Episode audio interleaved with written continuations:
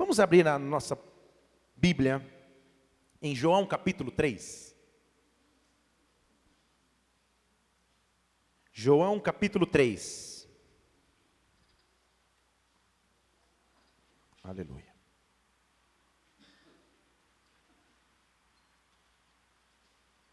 Eu vou ler apenas o versículo 8,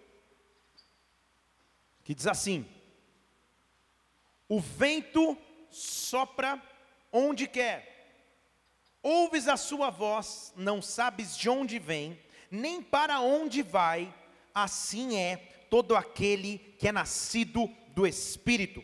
O vento sopra onde quer, ouve a sua voz, não sabes de onde vem, não sabes para onde vai, assim é todo aquele que é nascido do Espírito. Vamos orar. Espírito Santo de Deus, nós estamos em tua presença nessa noite, Pai.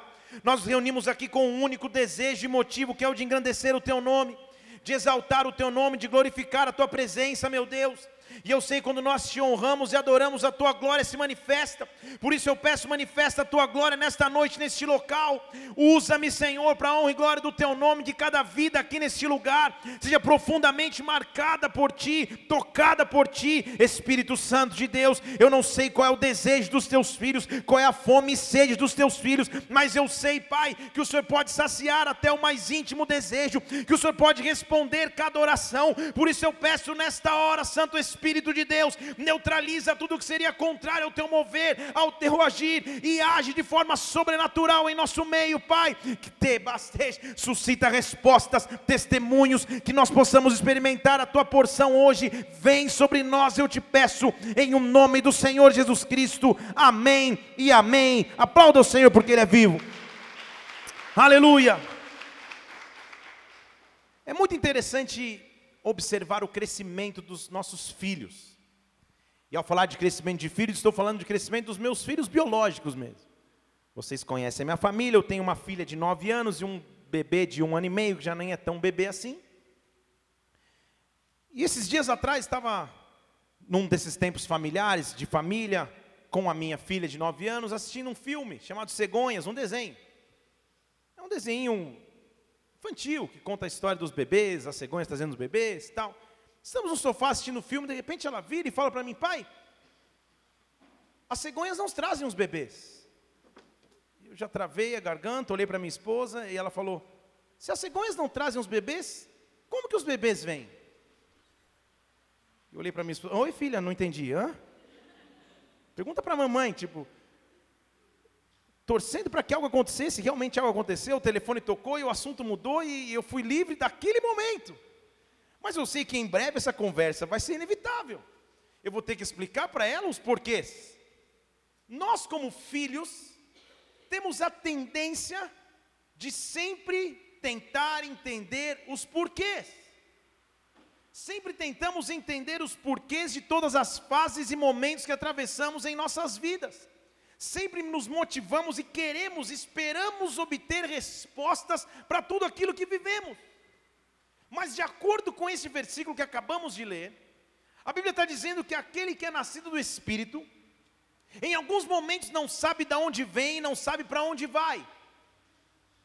Só vai através do som ou através do fluir do vento. Deixa eu falar de novo para alguém falar amém nesse saguão maravilhoso.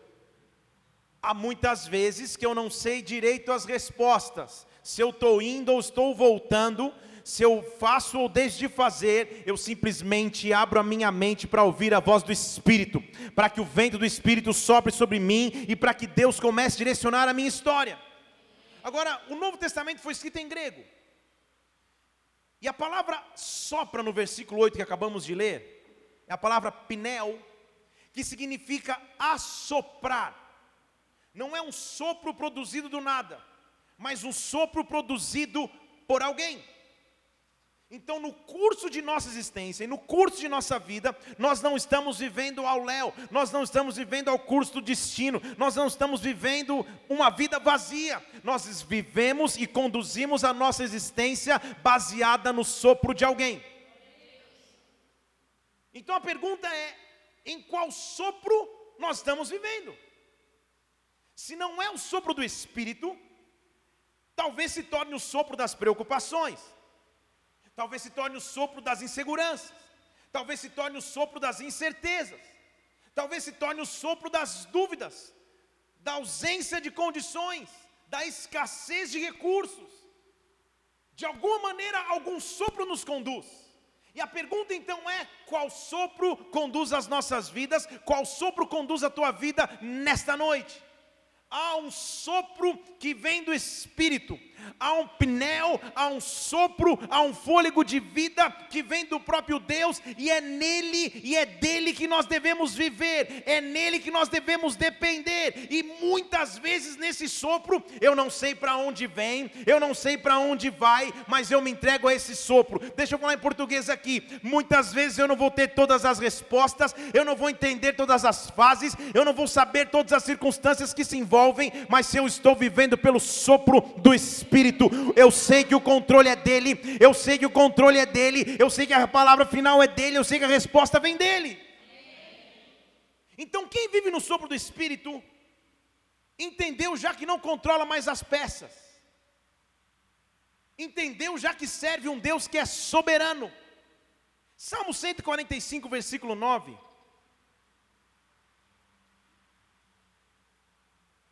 Mostra o que é a soberania de Deus, o controle de Deus. Salmo 145, versículo 9. Vamos ler aí? O Senhor é bom para todos. Deixa eu ler de novo. O Senhor é bom para todos.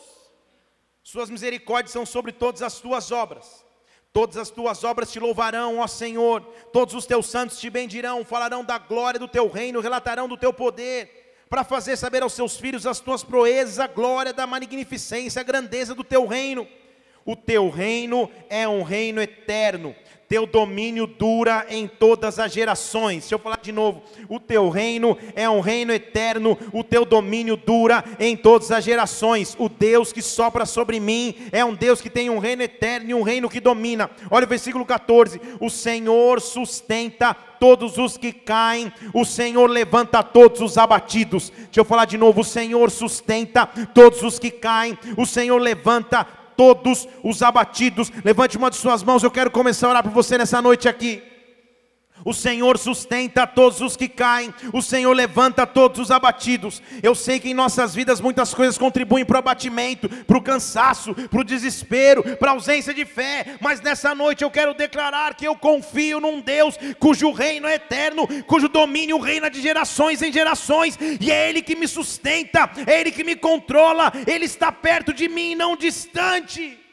Versículo 17 diz assim: Ele é justo em todos os seus caminhos ou seja, tudo o que ele faz expressa justiça, tudo o que ele faz expressa retidão. Olha o 18 que diz: Perto está o Senhor de todos os que o invocam.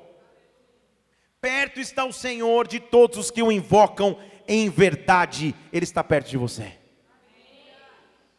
Deixa eu falar de novo, Ele está perto de você se você o invoca em verdade, se você abre os teus lábios e diz: Senhor, eu preciso da tua intervenção, eu preciso do teu cuidado, eu preciso da tua soberania, eu preciso do teu controle, vem, assume o controle restrito da minha vida, sopra sobre mim o teu vento, sopra sobre mim o teu vento, ele está perto. O que eu estou dizendo, estou vendo profeticamente, é que o sopro de Deus está começando a tocar tua vida. Há um sopro de Deus vindo sobre a tua casa, há um sopro de Deus vindo sobre o teu casamento, há um sopro de Deus vindo sobre as tuas finanças, há um sopro de Deus Deus vindo sobre as tuas emoções. O vento sopra onde quer, o vento sopra onde quer. Sopra o teu vento sobre nós, sopra o teu vento sobre nós, Espírito de Deus. Se o controle dele é eterno, e se muitas vezes dentro do controle eu não entendo tudo, mas ele entende, naturalmente em alguns momentos não vai fazer sentido para mim. E isso é o viver em fé em alguns momentos não vai fazer sentido para os outros, que estão próximos a você e vão dizer: não, mas. Viver pela fé, de acordo com Hebreus capítulo 11, é viver por aquilo que não se enxerga, não se vê, mas por aquilo que se crê. Então, quando eu escolho andar no vento que sopra onde quer, eu não controlo mais a pressão interna e externa. Deixa eu falar de novo Eu não sou conduzido e não vivo mais pelas pressões das minhas emoções ou daqueles que estão ao meu redor dando opiniões que não dizem respeito à vontade de Deus. Eu simplesmente confio no sopro, eu simplesmente confio no vento que virá sobre mim, porque Ele é o Deus que controla todas as coisas. Na Bíblia, a Bíblia fala muitas vezes em figuras de linguagem, e, e quando você começa a entender na Bíblia o que essas figuras querem dizer, você vê que atos naturais na Bíblia significam coisas sobrenaturais. Vou te mostrar o que eu estou querendo dizer. Uma das menções na Bíblia que mostra o controle de Deus é quando coisas começam a acontecer repetidas vezes com mares. Tem alguém aqui que já foi ao mar? Já foi à praia? Já foi, pegou um jacaré, pulou um mondinha, sei lá, naquela época. Mar. Quando você vê o mar, você entende o, tamanho colossal do seu Criador, porque você é tão pequeno perto da imensidão do mar. É impossível se controlar a força do mar. Mar. E agora a Bíblia começa a falar bastante sobre um Deus que controla o mar.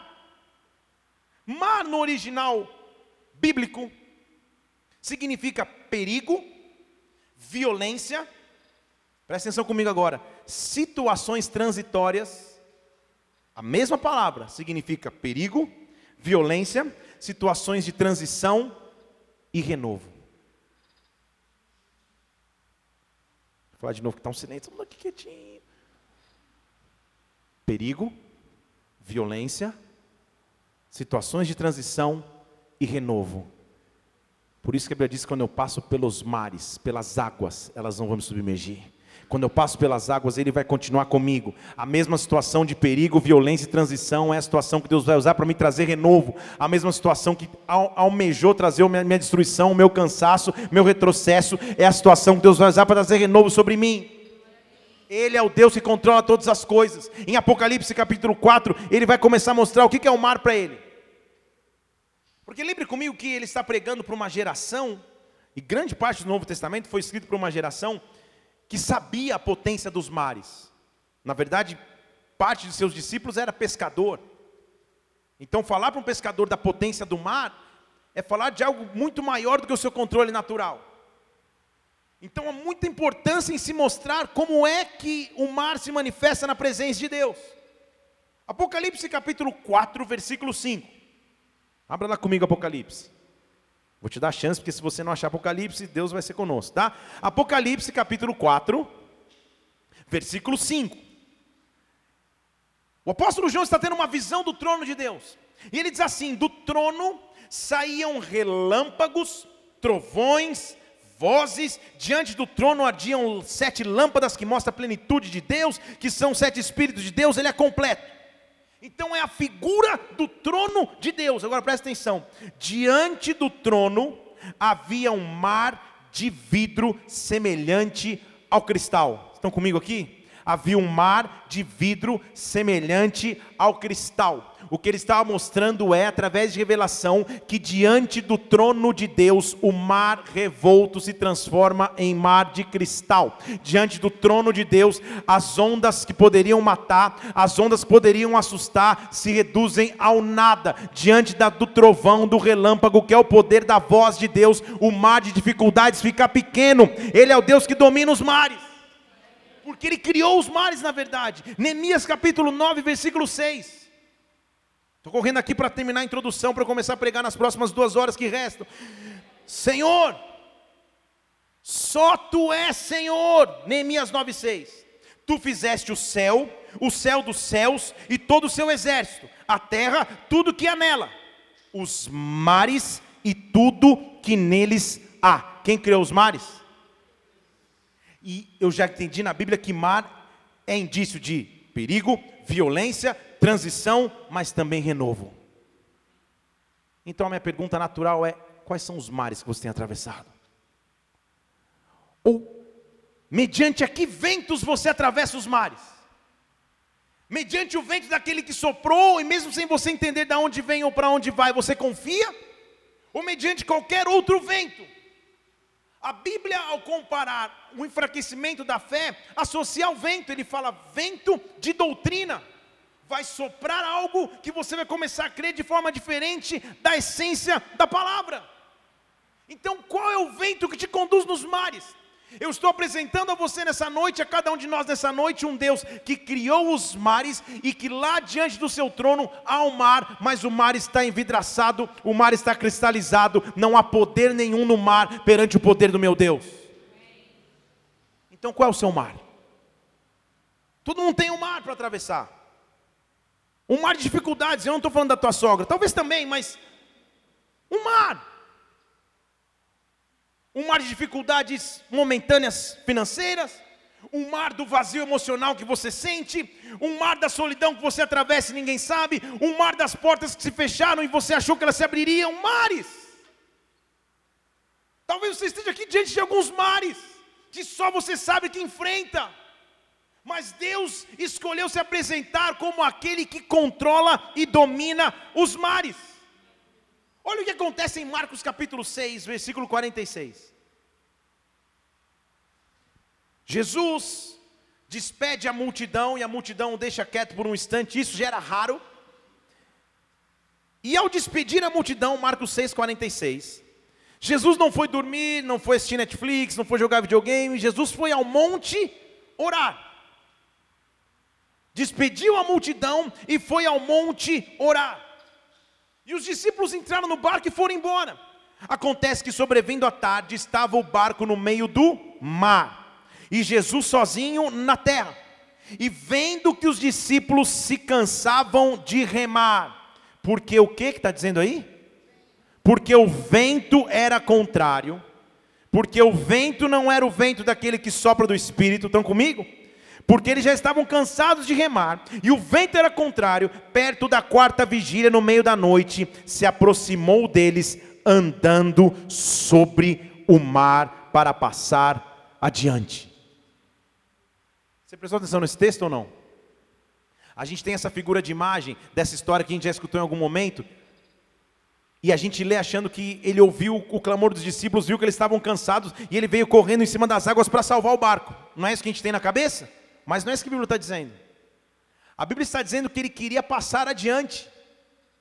Ele queria chegar antes. Porque lá atrás ele tinha falado: subam no barco e vão, eu vou orar. Então ele estava dizendo: calma aí, se eu mandei entrar no barco, que eu sei que iria atravessar a tempestade, fique tranquilo, quando você chegar, eu vou estar lá esperando. Entendeu? Eu sei o mar que você atravessa eu sei a dificuldade que você passa, eu sei os ventos contrários que te, que, que te afligem, que te oprimem, eu sei, e eu vou andar por sobre as águas, porque para mim isso é nada, eu ando em cima do mar para correr e passar adiante. Acontece que no versículo 49 o desespero era tamanho, que quando eles viram andando sobre as águas, acharam que era um ghost, um fantasma, e começaram a gritar. E para não haver desespero, o discípulo se jogar na água, por isso que ele vai lá e intervém. Porque senão ele teria passado adiante, estão comigo? Ele vê o desespero e fala: Não, gente, calma, fica tranquilo, sou eu, sou eu. Todos o viam e começaram a perturbar. Ele falou: Sou eu, tenham bom ânimo, não temam. E subiu para o barco para estar com eles, presta atenção. E o vento se aquietou. Deixa eu falar de novo. E o vento se aquietou eu não sei contar você, mas todos os dias eu tenho que louvar um Deus que controla os ventos, que controla os mares, que controla as dificuldades que vêm contra a minha vida. Eu quero que você levante uma de suas mãos. Eu não sei qual é o mar que você enfrenta. Eu não sei quais são os ventos e dificuldades. Eu não sei como ter, baster, o que aflige o teu coração, mas o que eu sei é que nós temos um Deus capaz de aquietar o vento. Nós temos um Deus capaz de controlar os mares. Nós temos um Deus que faz coisas sobrenaturais. Por isso agora em nome do Senhor Jesus Cristo, que ele intervenha em tua história e você receba de Deus de novo a segurança de que Ele está no controle, de que Ele é Deus, de que Ele é Senhor, Ele está acima dos mares que você vive. Se você quer nisso, dê um glória a Deus e aplauda o Senhor e adore. Aleluia! Aleluia! Agora, eu quero te surpreender, porque além de controlar o mar, ele sabe achar no mar o que ninguém acharia. Deixa eu falar de novo, pelo menos para minha esposa dizer amém. É, além de controlar o mar, ele sabe achar no mar o que ninguém mais acharia. Isso, meu amor. Lucas capítulo 5.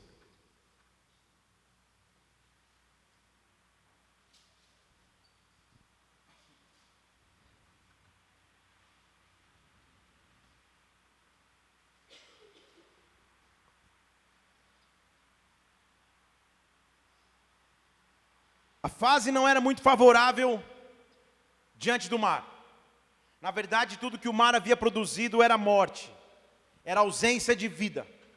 Os discípulos haviam procurado pescar durante toda a noite, e durante toda a noite haviam trabalhado buscando vida, ou buscando sustento, buscando recurso, porque eles viviam da pesca, e nada haviam pescado, até que Jesus Cristo chega e fala: Simão, faz o seguinte, vai para o mar de novo, vai para o mar e lança a rede para pescar. Vai para o mar novamente, porque agora você não vai sozinho. Vai para o mar novamente, onde um dia você experimentou morte, onde um dia você experimentou tristeza, onde um dia você experimentou frustração, mediante a minha palavra, vai novamente para o mar. Simão fala: Senhor, tudo bem, não quero, eu não quero causar confusão, mas eu já pesquei e não achei nada. Mas agora, já que a responsabilidade é tua, ou seja, para os meus amigos aqui que eu vou levar a pescar, não me matarem lá no meio da pesca, sobre a tua palavra eu vou.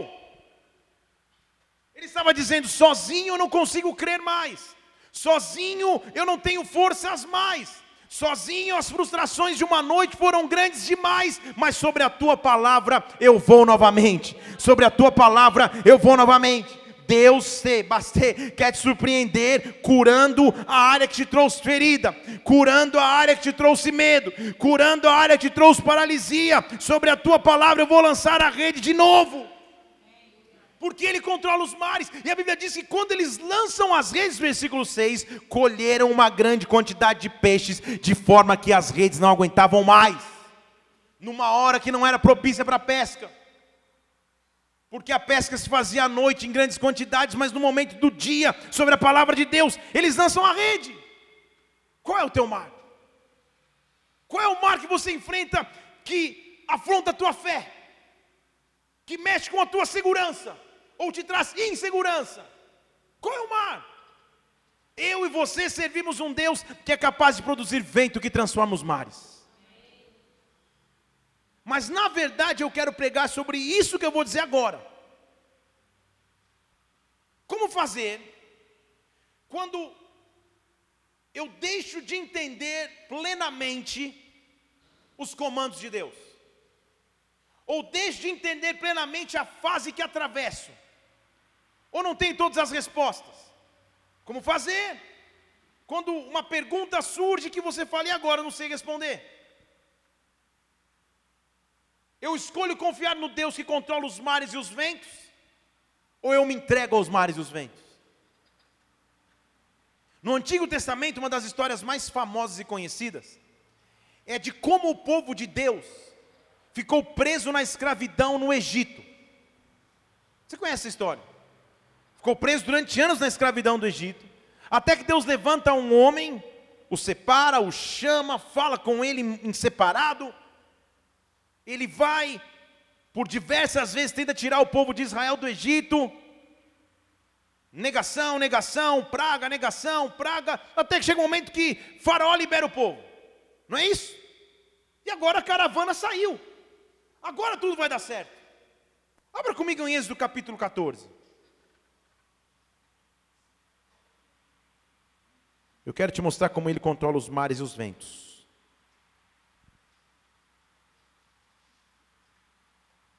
Eu quero te mostrar como ele controla os mares e os ventos.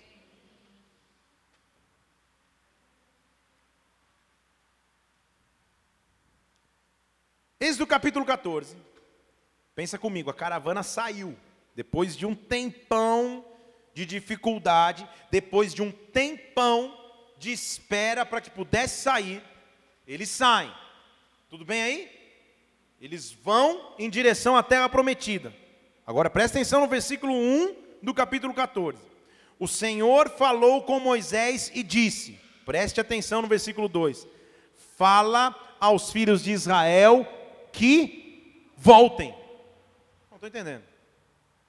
Ele não falou para eu sair, está mandando voltar? Estão comigo? Fala aos filhos de Israel que voltem. Mas não foi Deus que mandou eu ir. Não foi Deus que mandou dar o passo adiante. Como lidar com o sentimento de que eu dei um passo atrás? Como lidar com o sentimento de que parece que eu estava avançando e agora tenho que voltar?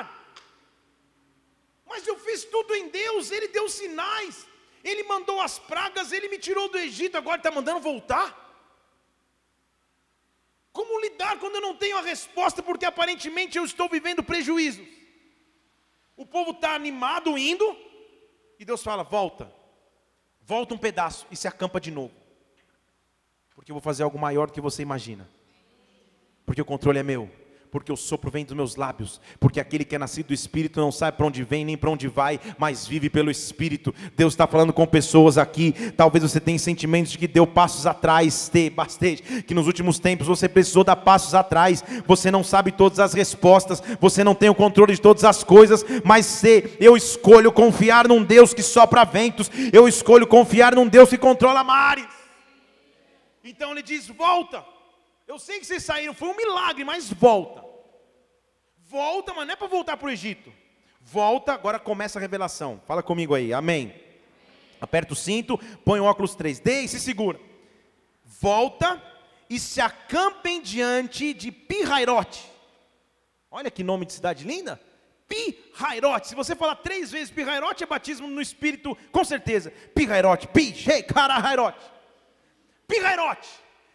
Acampa diante de Pirairote, entre Midigol e o mar.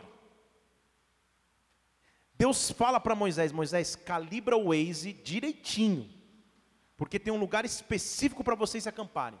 E vai ser olhando para Pirairote, entre Midigol e o mar. Por que Deus fez isso? Porque quando o sopro do Espírito vem sobre nós, é exatamente aí que Ele nos coloca.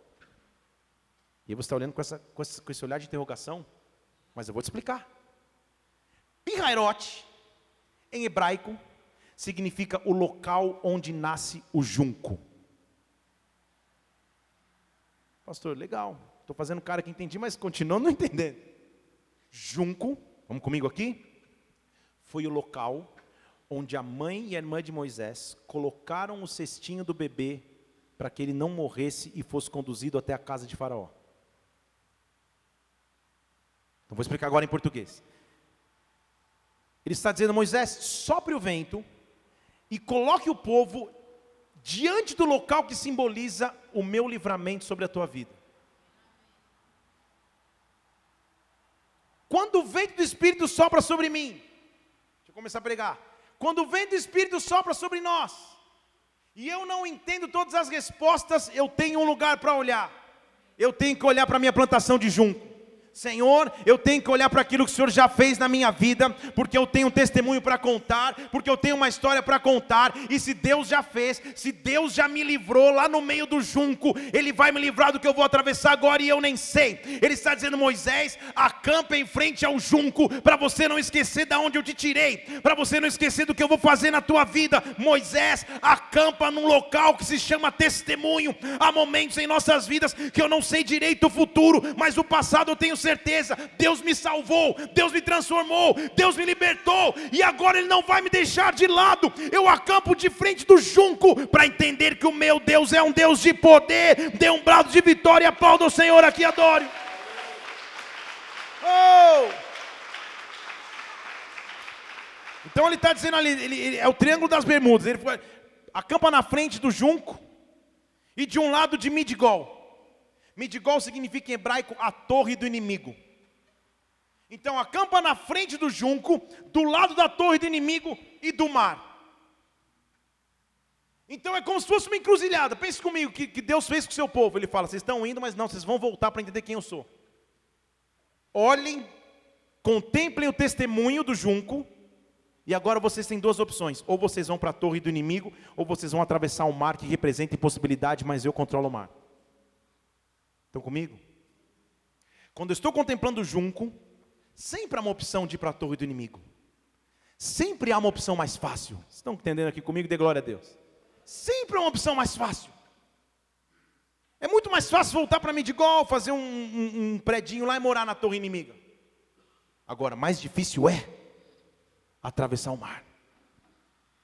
Mais difícil é confiar num Deus que me faz atravessar mares. Pense que o povo estava indo. E não é que era uma comitiva de cinco pessoas. Eu estou falando de uma galera, de milhões de pessoas, que estavam indo numa direção, de repente Moisés, Ê, volta! Vamos acampar, em frente ao junco, do lado da torre e de um lado do mar. Só que para tudo Deus tem um propósito. Para tudo que você está vivendo, Deus tem um propósito.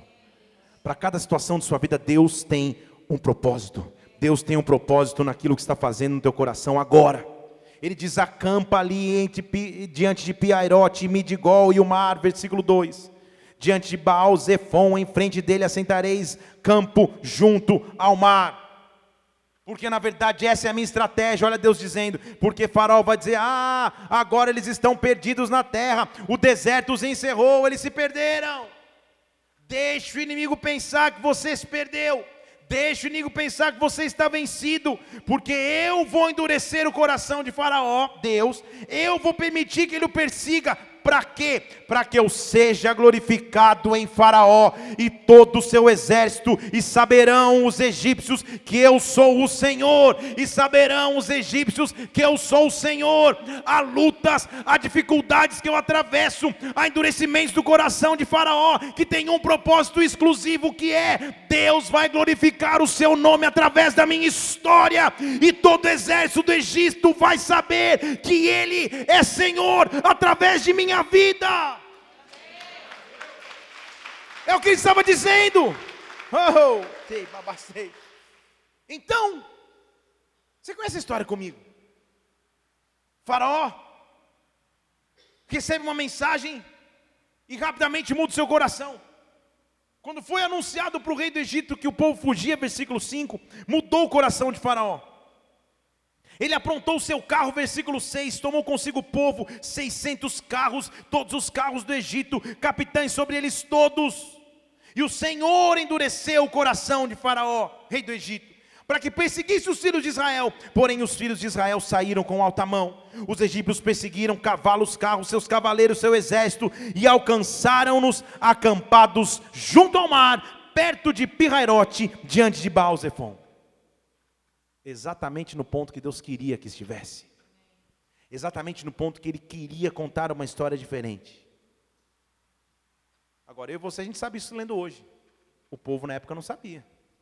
Porque a Bíblia diz no versículo 10 que o faraó se aproximou. E os filhos de Israel levantaram os olhos. E vinha muito egípcio atrás deles. E eles temeram ao Senhor. E começaram a clamar. E começaram a clamar. Aí você está falando, poxa, clamar, então começaram a orar. Esse clamor aí no original não é muito clamor. Na verdade é reclamar. Eles começaram a dizer no versículo 11: Senhor, será que não tinha cemitério suficiente no Egito?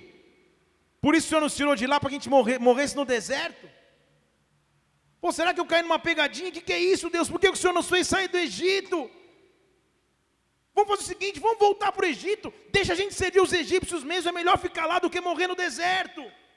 É melhor morrer, é melhor continuar no Egito do que morrer aqui nessa dificuldade. Nessa hora eu esqueço o junco, nessa hora eu esqueço tudo que Deus já fez, porque talvez por um segundo o Egito vai ser mais interessante. Como eu amo que Deus invade a história e fala: fica quieto, não temam, fiquem quietos, versículo 13, e vejam o livramento que o Senhor hoje vos fará. Que o Senhor hoje vos fará. Eu estou profetizando isso sobre a tua vida, sobre a tua história.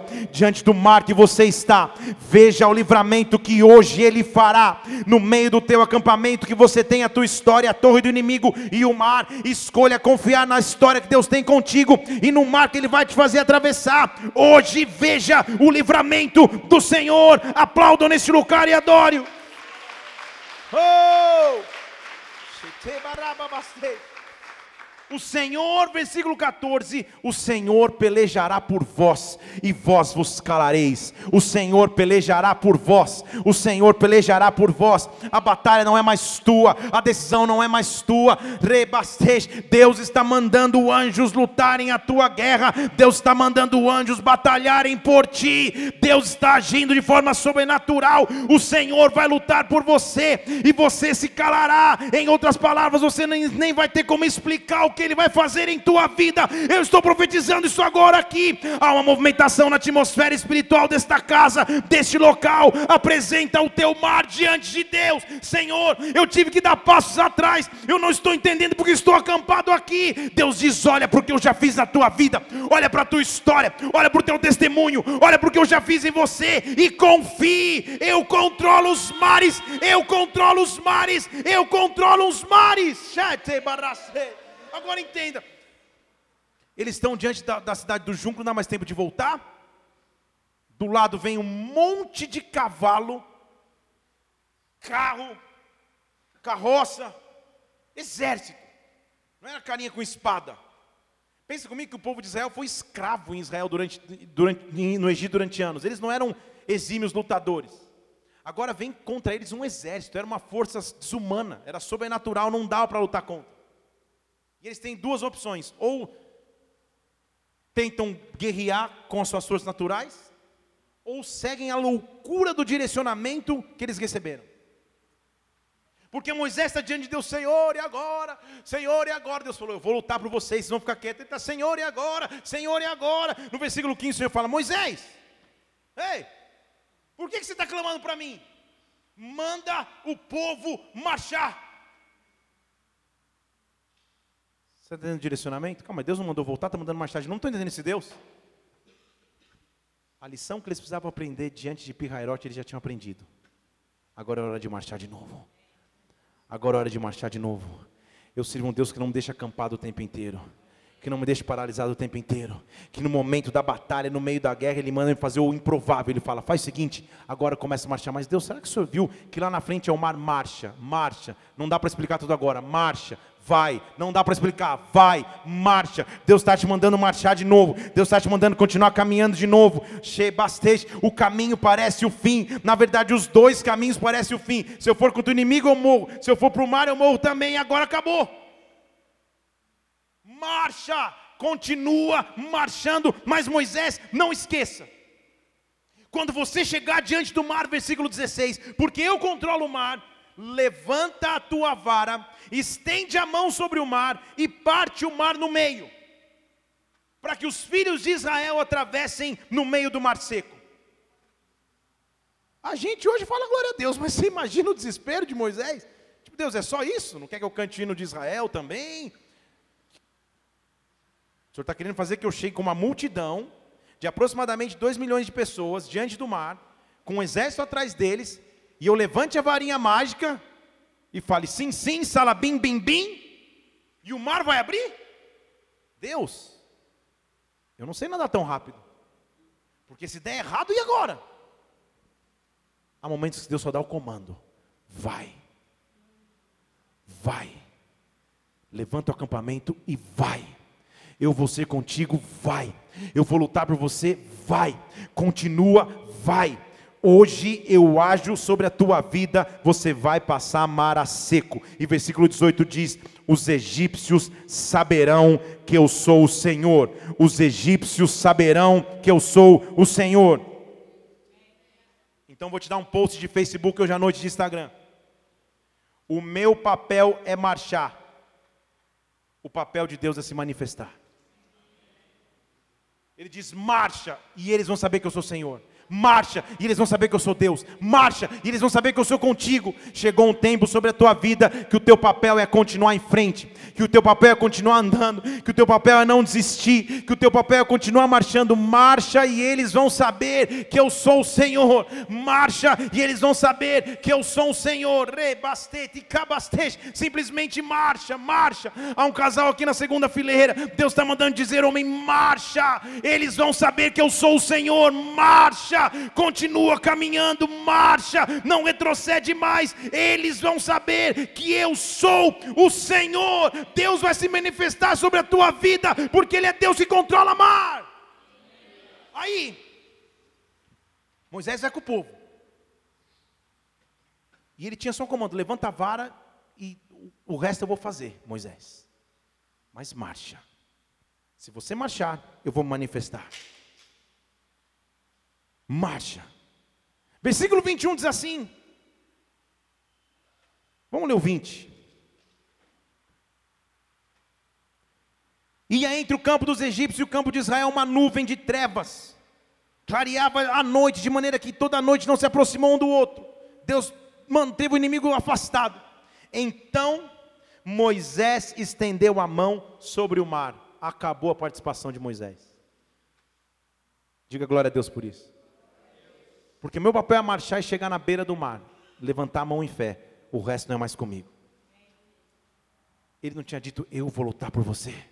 Eu vou lutar por você. Eu vou assumir o controle. O meu vento vai soprar e eu não sei de onde vem nem para onde vai, mas eu vou ser guiado pelo Espírito. Moisés estendeu a mão sobre o mar e não falou mais nada, só ficou assim. E o Senhor, não Moisés, e o Senhor, não Faraó, e o Senhor, não o povo, o Senhor fez o mar se mexer, porque soprou um forte vento oriental por toda aquela noite. Soprou um forte vento oriental toda aquela noite. O vento oriental que vem da parte de Deus é o vento que cria coisas novas, é o vento que faz o mar rachar o meio e rebastece. Por isso que a Bíblia diz que o choro dura uma noite, mas a alegria vem ao amanhecer. Há um vento oriental da parte de Deus que vai soprar por toda a noite da sua vida, que vai soprar por toda a noite, por todas as trevas, por todo o mar revolto, para partir o mar ao meio. Levante uma de suas mãos agora, que o vento do Espírito te envolva, que o vento do Espírito nos envolva. Sopra o teu vento sobre nós, sopra o teu vento sobre nós, sopra o teu vento sobre nossa casa, sopra o teu vento sobre nossa família, sopra o teu vento, Espírito Santo, abre o mar ao meio. Sopra o teu vento sobre nós, vento que cria coisas novas, vento do Espírito, é dele que eu dependo, é nele que eu vivo, é nele que eu confio. Eu não ando mais atrás, mas eu marcho, porque o mar vai se abrir, um vento vai começar a soprar. E com a vara lá estendida, porque vara é a representação do chamado, de como ele foi chamado por Deus, o vento começa a soprar. Pensa no vento Moisés está olhando e fala: Meu Deus. Daqui a pouco o vento vem e de maneira sobrenatural. Você já assistiu na Record? Você já viu o filme Os Dez Mandamentos? O mar começa a se abrir. Como? Não sei. Contrariando todas as leis da, da física, química, biologia, matemática, português, inglês, qualquer matéria, não há como explicar. Porque há coisa que Deus faz que não dá para se explicar, só se vive. Só se vive.